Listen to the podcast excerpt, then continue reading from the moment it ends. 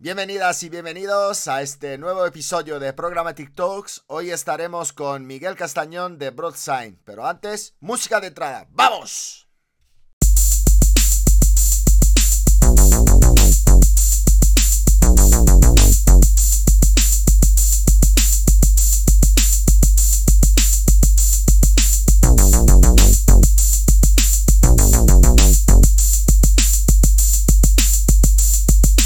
Miguel Castañón, ¿cómo estás? Todo bien. Bueno. ¿Qué tal tú? Todo muy bien, ¿eh? Eh, es viernes, ¿eh? Podemos decir a la gente que grabamos de viernes.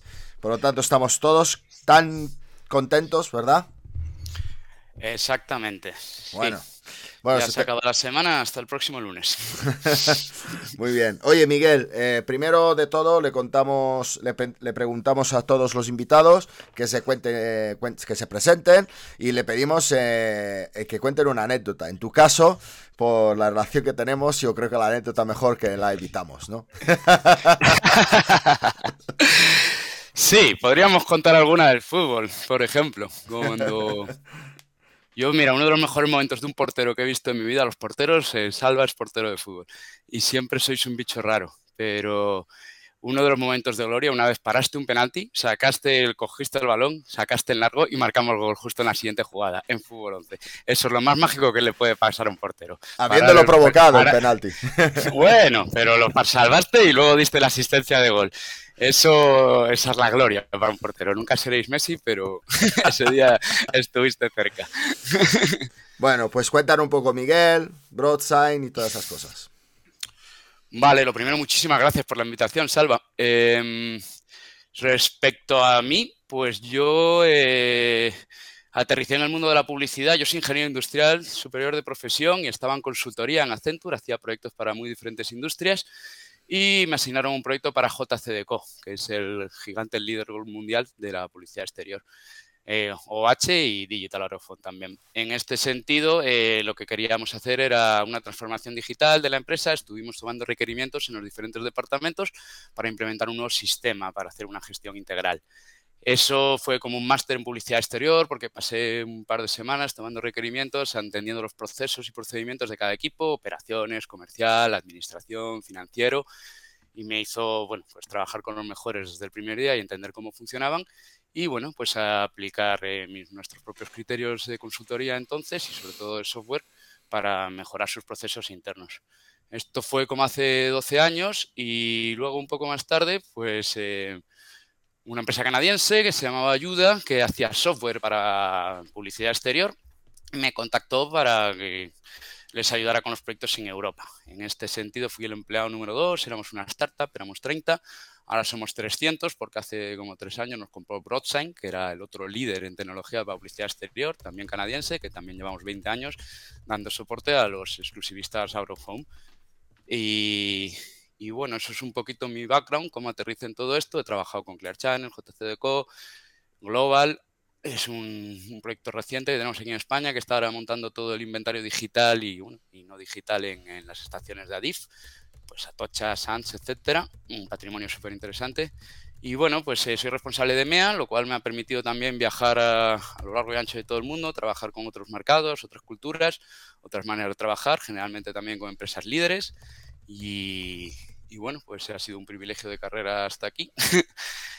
y no sé qué más quieres que te cuente, pero Ya está, no, no, mira. profundizar. Hay que, yo voy a contar una anécdota. eh, bueno, voy a contar una anécdota que se refiere a, a algo de hace dos semanas que me llamaste diciendo, Salva, tú sabes mucho de esto, pero en una entrevista hablaste de display out of home y es digital, es digital. Diciendo, recojo, recojo, me disculpo, eh, la hemeroteca me condena. Es verdad también que el que no habla tampoco se puede equivocar. Entonces yo hablo mucho y me equivoco mucho. O sea que pido perdón a todo el mundo exteriores digital out of home. No quiere decir display out of home. Aunque el término no, no va... No está desencaminado realmente, porque de hecho, eso, el autophone abarca las pantallas digitales y, y, de hecho la publicidad exterior siempre ha sido un medio muy nicho. Es la forma de publicidad más antigua del mundo, es decir, eh, estuve en Pompeya hace un par de años y allí todavía se ven inscripciones en las paredes anunciando eh, bares o, prostíbulos. Si se ve visita, tal negocio. Es la forma de publicidad más antigua del mundo, pero la publicidad exterior siempre ha estado un poquito, yo diría, históricamente apartada a otros medios publicitarios. Y gracias al digital, a la digitalización del sector, a la instalación de pantallas de Digital Out eh, y sobre todo la llegada a la programática hace cuatro o cinco años, eh, estamos encontrando sinergias aún más potentes y sobre todo aún más automatizadas con otros medios de publicidad, los cuales tú eres un experto absoluto. Ya, ya. Mira, eh, primero de todo, lo que quería aclarar a todos, porque este es un, un, talks para hablar de publicidad también, pero para, para ser educativo, ¿vale? oye, Miguel, ¿qué se necesita para poder, mm, como retail, por ejemplo, eh, tener una campaña de display out of home. ¿Cuáles son? de digital out of home. ¿Cuáles son los pasos que hay que seguir? Es que me viene por ahí. porque como lo primero que se necesita es un display. ¿Cuáles son los pasos? Yo soy eh, una cadena de supermercado, lo que sea, necesito quiero entrar en esto, eh, hablamos de retail media, eh, ¿qué tengo que hacer? Eh, primer, punto uno, imagino comprar una pantalla. Si tú eres el propietario del entorno, digamos el retailer, sí, lo primero pues tendrás que instalar una red de pantallas, un circuito digital en tus tiendas o en tus centros comerciales. una vez tienes eso, realmente, y tienes un software adecuado para reproducir contenidos publicitarios, la mayor parte de la venta a día de hoy sigue siendo venta directa. Necesitas ponerte en contacto con las agencias y que te quieran comprar tu entorno. Tendrás que poner en valor qué tipo de audiencia que está impactada en tus pantallas, está cerca del punto de venta, está en determinado barrio, eh, las diferentes horas del día donde tienes más o menos tráfico. Y gracias a ahora toda la data que se puede conseguir, pues es saber, pues eso, que las abuelitas compran por la mañana y la gente joven, pues cuando se le acaba la jornada laboral a última hora, me lo invento. Yo no soy un experto en marketing, eh, me gusta tirar ejemplos, pero realmente soy ingeniero y estoy más del lado de la tecnología. Eh, en ese sentido es lo único que necesitas. Ahora, gracias a la programática, como muchas agencias ya utilizan DSPs para comprar eh, publicidad online y también mucha publicidad digital out of si consigues enchufar tu pantalla, si tu red de pantallas que acabas de instalar a un SSP como Rich, por ejemplo, eh, ya eh, a través de los DSPs eh, ya pueden comprarte directamente en tus pantallas automáticamente sin necesidad de acuerdos directos ni intercambio de emails, llamadas de teléfono, etcétera. Muy bien. bueno, la fortaleza que a lo mejor se desconoce mucho de, cómo implementar una una estrategia de comercialización de Digital Out of está en el CMS. El CMS es el Content Management System, es el gestor de contenidos. Ahí lo que necesitas es una cierta flexibilidad para poder meter muchos anunciantes de una manera basada en reglas de negocios, con determinados criterios. Por existir, el Windows Media Player que tenemos todos en nuestro ordenador en base Windows o el VLC son herramientas de reproducir contenidos, incluso un PowerPoint puedes enchufar pero necesitarás herramientas más avanzadas para dar soporte a lo que te requiere el mercado. Por ejemplo, por ejemplo, donde entra también Broadsign, que es sobre todo fuerte en el CMS, llevamos casi 20 años, damos soporte a casi un millón de displays eh, a lo largo de todo el mundo, los principales exclusivistas. Estupendo. Pues entonces, va, yo soy eh, eh, el que tiene una cadena de supermercado, entonces digo, vale, me compro las pantallas me compro el Media, Media Pro, el, Media Player, el, el, bueno, un ordenador, ¿vale? sí, un mini PC que se Un mini PC, lo que sea. Puedo, puedo usar con un mini PC más pantallas. Puedo conectar con, bueno, con un PC más pantalla. No necesito un PC por cada pantalla. Correcto. Mucha gente tiene un único mini PC a través de un switch, alimentando múltiples pantallas, al igual que a lo mejor tú ahora mismo en tu ordenador tienes dos pantallas. Correcto. Perfecto. Entonces, ¿por qué? Esto, todo esto porque el, sistema operativo de la Smart TV no aguanta eh, el procesamiento que tiene mm, los CMS y todos los servidores de publicidad, ¿no? No eh, no es exactamente correcto. De hecho, hay redes que están montadas en SOC, en Smart TVs. Eh, nosotros, por ejemplo, tenemos una solución SOC para Samsung, para LG, para WebOS y Tyson y también para Brightsign, que es otro player del mercado. Y algunas redes están montadas en Smart TVs, pero sí, se suele quedar corto de rendimiento. Cuando quieres reproducir campañas un poquito más potentes, pues no tienes suficiente capacidad de procesamiento. Estupendo. Entonces, eh, yo una vez que tengo tanto el PC como las pantallas, llamo a Miguel y digo, Miguel, vamos a meterle el CMS. Y el CMS nos permite dos cosas. Bueno, tres. La primera, la gestión del contenido a nivel nacional la gestión del contenido a nivel local. O sea, yo puedo darle una plataforma por detrás al de la tienda para que nos pueda comunicar que la cinta de lomo cuesta 3 euros. Y luego la parte de, ad serving, que es eh, pues en cada, eh, en cada loop, que es esto ahora lo, lo, aclaramos, que todavía se vende al loop, pues eh, podemos meter, decidir un anuncio local, un anuncio global y un anuncio de publicidad. Un anuncio local, un anuncio global y un anuncio publicidad. Y dentro de la publicidad, imagino que habrá campañas directas y campañas programáticas. ¿Me estoy equivocando o voy es lo más habitual. Eso son decisiones comerciales o decisiones también políticas. Muchas veces los retailers quieren las pantallas para promocionar sus propias cosas y no están interesados en hacer publicidad de terceros. Eso está cambiando en los últimos años. Cada vez más y más entornos diferentes quieren hacer publicidad. La publicidad puede ser programática o, venta directa. Quiero aclarar una cosa. Tú estás utilizando el término CMS. Eh, algunas de las teclas que estás tocando de funcionalidad es, un, alcance más amplio, sería eh, el resto de la plataforma. Es una plataforma para hacer publicidad de OH. En ese sentido, el CMS es la pieza instrumental, es lo que se instala a nivel pantalla y luego las diferentes herramientas para la venta, para las campañas locales de contenido propio, para las campañas programáticas, para las campañas de venta directa, son otros módulos, diríamos, dentro de una plataforma.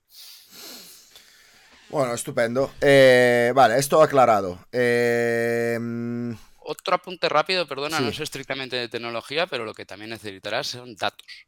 Muchos de estos retailers ya tienen sus propios datos de cómo se comportan sus clientes dentro de la tienda a través de sus tarjetas de, de premium, de, bueno, de, cliente que tienen en muchos supermercados, o tienen cámaras, o tienen sensores. También hay muchísimas fuentes de datos mobile.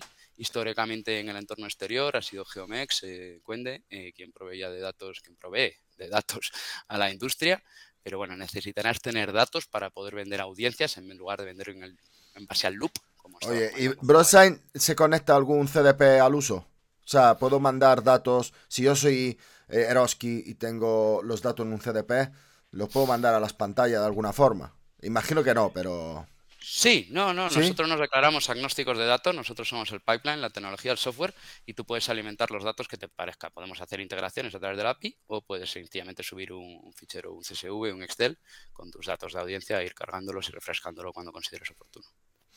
Vale, estupendo. Entonces imagino que vosotros tendréis dos labores. La primera es de conseguir que, las, la mayor posible mm, unidades de pantallas tengan vuestro CMS. Y la segunda es eh, rellenar, eh, pues vender espacios publicitarios donde ahí donde vuestro CMS opera. De nuevo, nosotros estamos del lado de la tecnología, del lado del software, Broadsign en concreto, lo que quien vende activamente, aunque para la programática, como el mercado avanza un poco lentamente, estamos evangelizando y trabajando mucho con las agencias. Eh, en teoría venden los retailers o sus partners. Muchos retailers se asocian con empresas como JCDecO, Clear Channel, iWalling Shop y ellos hacen la venta. Ellos tienen las relaciones con las agencias y las marcas para generar campañas y eso lo alimentan a la herramienta. Me encanta. Lo, digo por, para aclarar eh, exactamente cuál es el, rol eh, dentro del ecosistema, ¿sabes? Porque muchas veces no entendemos eh, muy bien cuáles son los actores que intervienen en esta, en esta cadena y no sabemos, yo llamo a Miguel eh, para ver si tiene. No, Miguel lo que te va a decir es con quién eh, está trabajando ellos. Si, por ejemplo, tú quieres comprar, puedes utilizar pues DSP o SSPs de, de, programática como aquí estuvimos eh, con Hivestack, que fue patrocinador del evento de, de OH. es decir, que muchas veces la gente os puede ver competencia, pero realmente en, en exteriores hay mucha tecnología que se, se, se, se eh, convive a la vez y son necesarias.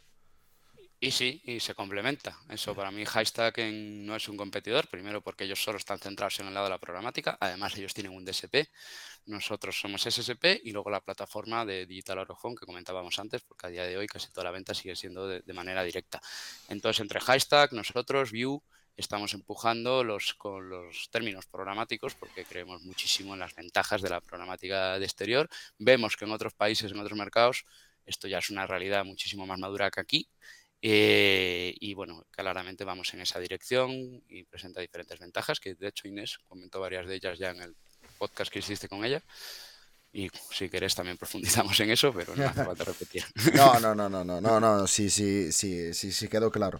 Eh, bueno, te quería preguntar otra cosa. Eh, tú has dicho que antes el modelo de compra funcionaba loop, eh, porque es, es, lo que más se entiende todavía en ese mundo, pero imagino que las plataformas están, están preparadas para todas, ¿vale? En general, en este mundo de Digital Out of Home, para hablar de impresiones. ¿vale?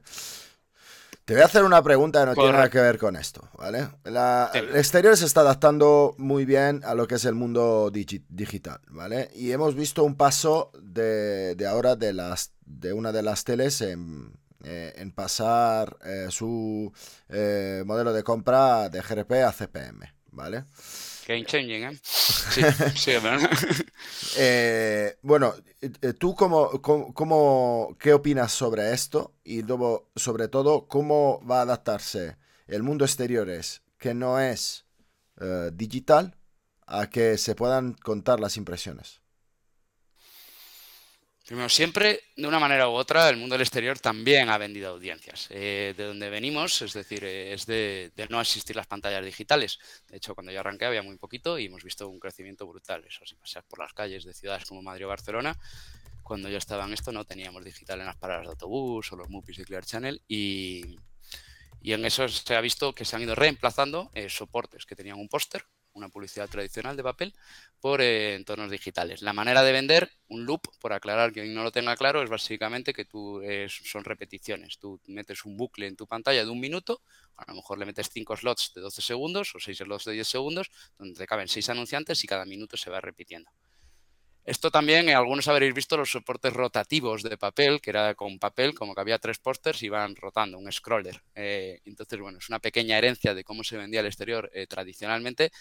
Y el dato, en este sentido, cuando tienes una valla de la autopista o el toro de Osborne, pues eh, Cuende, Geomex es quien lleva proveyendo de datos a la industria aquí en España y hay otros organismos internacionales, em, de datos de, bueno, si tú compras esta valla en la M340 durante un mes, va a ser impactada por tantos coches. Ahora lo que estamos necesitando y, se está avanzando mucho es profundidad en la granularidad del dato. Ya no nos interesa el mes completo de cuando ese póster o esa lona, o incluso a veces se pinta físicamente la fachada de un edificio, cuánta gente pasa por ahí a lo largo de dos semanas, un mes o un año, nos interesa cuánta gente está por ahí cada minuto o cada hora. Entonces, cuando tenemos ese tipo de datos, con diferentes fuentes de datos, como he comentado antes, em, ya podemos vender en, impresiones, en audiencias, que al final es lo que el, anunciante ya tenía acceso en otros entornos y cada vez está reclamando más. Eh, ¿Cómo veo yo que va a evolucionar un poquito todo? Para mí, es una de las grandes ventajas de la programática es que a través de un DSP omnicanal, como por ejemplo TapTap, eh, puedes comprar eh, a la vez online impresiones online e impresiones en digital home. Ahora, como acabas de decir, la tele ya se puede comprar, transaccionar. Una de las grandes acaba de decidir que puede vender en esta moneda. El medio online ya estaba. Otros entornos cada vez van a ser más granulares. La radio ya cada vez se escucha más por podcast o a través de aplicaciones móviles. Lo mismo, ya podemos tarjetizar personas, contar exactamente cuánta gente nos oye. Ya no es el EGM en base a encuestas. Entonces yo creo que dentro de X años me gustaría que hubiera una única plataforma donde tú quieres llegar a una audiencia de 5 millones de personas y a través de unos cuantos clics eh, destinas parte del presupuesto al digital out parte del presupuesto a la tele, parte del presupuesto al mobile y los diferentes entornos y que la única moneda transaccional ya no sea una campaña de dos semanas, sean audiencias. Veremos. Vale, pasamos a preguntas finales. Eh, cámaras en, eh, eh, en, las pantallas, ¿vale? ¿Qué posibilidad ofrecen que estén dentro de la, del compliance? Bueno, diferentes países tienen diferentes compliance. Tocas hay un dato muy importante, las leyes de privacidad. En el fondo cada vez hay más cámaras en todos lados y es una fuente de datos excelente. Primero suele ser first party data, es decir, es un data que posees tú porque estás grabando dentro de tu entorno, por ejemplo en retail y puedes contar cuánta gente hay softwares de reconocimientos eh, faciales que te clavan la edad y otras cosas y lo puedes cruzar también con una capa de datos mobile para datos sociodemográficos Y luego otra cosa muy interesante de las cámaras y en general del entorno del Digital Out of Home eh, son los triggers, eh, puedes crear campañas en base a contexto. Cada vez que la cámara detecte eh, una circunstancia concreta, puedes disparar una campaña. Pues si la cámara detecta pues, que hay una gran cantidad de señoras de más de 60 años, pues lanzamos una campaña targetizando personas de 60 años. Em, bueno, esto no solo con las cámaras, con todo tipo de sensores se pueden hacer creatividades dinámicas que solo saltan eh, cuando determinadas condiciones se cumplen. Vale. Eh, última pregunta. Modelos de atribución y Digital Home. ¿Cómo se lleva? Lo, primero, bueno, a través de la data, ahora el límite es el cielo. Pero lo que a mí siempre me gusta resaltar, y es una cosa que tenemos que tener claro, aunque queramos eh, convivir con otros medios, es que Digital Out es un medio one to many. Esto es una cosa que repetimos mucho los que venimos del exterior. Mucha gente ve tu campaña. Tú no tienes una manera de que solo impactes a las señoras de más de 60 años que comentaba antes. El resto de gente que pasa por la pantalla también te va a ver. Entonces la atribución es muy interesante, se pueden hacer campañas hipertargetizadas, pero el principal valor del exterior es que impacta muchísima gente. Eh, todo esto de ahora, por ejemplo, la tele hipertargetizada, etcétera, a mí siempre me hace reflexionar sobre determinadas marcas que si se enfocan solo en su target de compra. Tú y yo nos hemos criado viendo televisión anuncios de, de Tampax, de compresas, pese a que en teoría para uso propio no vamos a comprar nunca. Pero el valor que tiene para este tipo de marcas que... Pero cuando te mande tu novia al supermercado y te diga, cómprame un tal y estás delante de millones de variedades y tú dices, ¿qué tal? Pues igual te viene bien, ¿no? Correcto, pero a lo mejor ahora hay una generación de chavales viendo YouTube que nunca les impactan con un anuncio de Tampax, porque no es sabrán perfecto, no sabrán ni lo que es. El medio exterior, eh, bueno, nos impacta a todos. Habrá una impresión que tenga más valor que otra y, bueno, pues habrá herramientas comerciales para poner eso en valor, pero siempre tendrá un gran alcance, que es el principal valor. Miguel, ultimísima, ya no te pregunto nada más. Eh, métricas de atención, ¿vale? Eh, ¿cómo, ¿cómo, miden los centros donde poner las pantallas? Hay un medidor que van ahí, por dice, aquí hay, aquí hay atención. Eso es un arte en sí. También hay mucha capa de data donde dónde ubicar, en qué dirección, qué ángulo, a qué altura, qué dimensiones para que las eh, pantallas sean vistas. Es una ciencia que lleva existiendo desde antes de las pantallas en, el exterior. Y a mí, mira, hace poco he visto un estudio de un cliente italiano que tenemos, Urban Vision, que ellos lo que hicieron fue, eh, dieron Google Glasses, Google Lens, a mucha gente que puedes detectar el movimiento de la pupila. Y les hicieron pasear sencillamente por la ciudad de Milán y vieron cuántas veces el ojo se te desvía inconscientemente hacia las pantallas. Eh, los resultados fueron espectaculares. A día de hoy, bueno, creo que todos podemos notar que siempre se nos va más el ojo hacia una pantalla digital cuando estamos paseando por la calle, en especial si el contenido, la creatividad es algo que nos resuene bien con nosotros. Pero el estudio este que hicieron con las Google Glasses em, fue, fue espectacular porque es a nivel retina y te dice cuánta atención estás teniendo, cuánto tiempo dedicas realmente a mirar cuando vas frente de un soporte de este tipo. Bueno, pues oye, muchísimas gracias. Esto es muy interesante, todo muy interesante. Para hacer un resumen de lo que hemos visto, eh, primero, cómo montar las pantallas. Segundo, cuál es el rol de los CMS. Cómo podemos interactuar con tecnología como la vuestra para poder activar campañas. Eh, dónde se posiciona en el ecosistema que es muy importante. Eh, y luego por, hemos tocado los temas de cámaras, medición y, cómo se debe de evaluar un medio exterior. Te agradezco mucho haber venido aquí a Programmatic Talks, Miguel. Nos vemos, nos vemos eh, pronto. Nos vemos pronto. Cuídate Por las calles del sector. Eso es, coincidiremos en breve. Cuídate mucho y muchísimas gracias a ti por, por, la invitación y por la labor que estás haciendo sobre esto. Yo me escucho todos los podcasts en Spotify y son muy educativos. Así que sigue con el buen trabajo. Venga, hasta luego. Muchas gracias. Cuídate. Chao.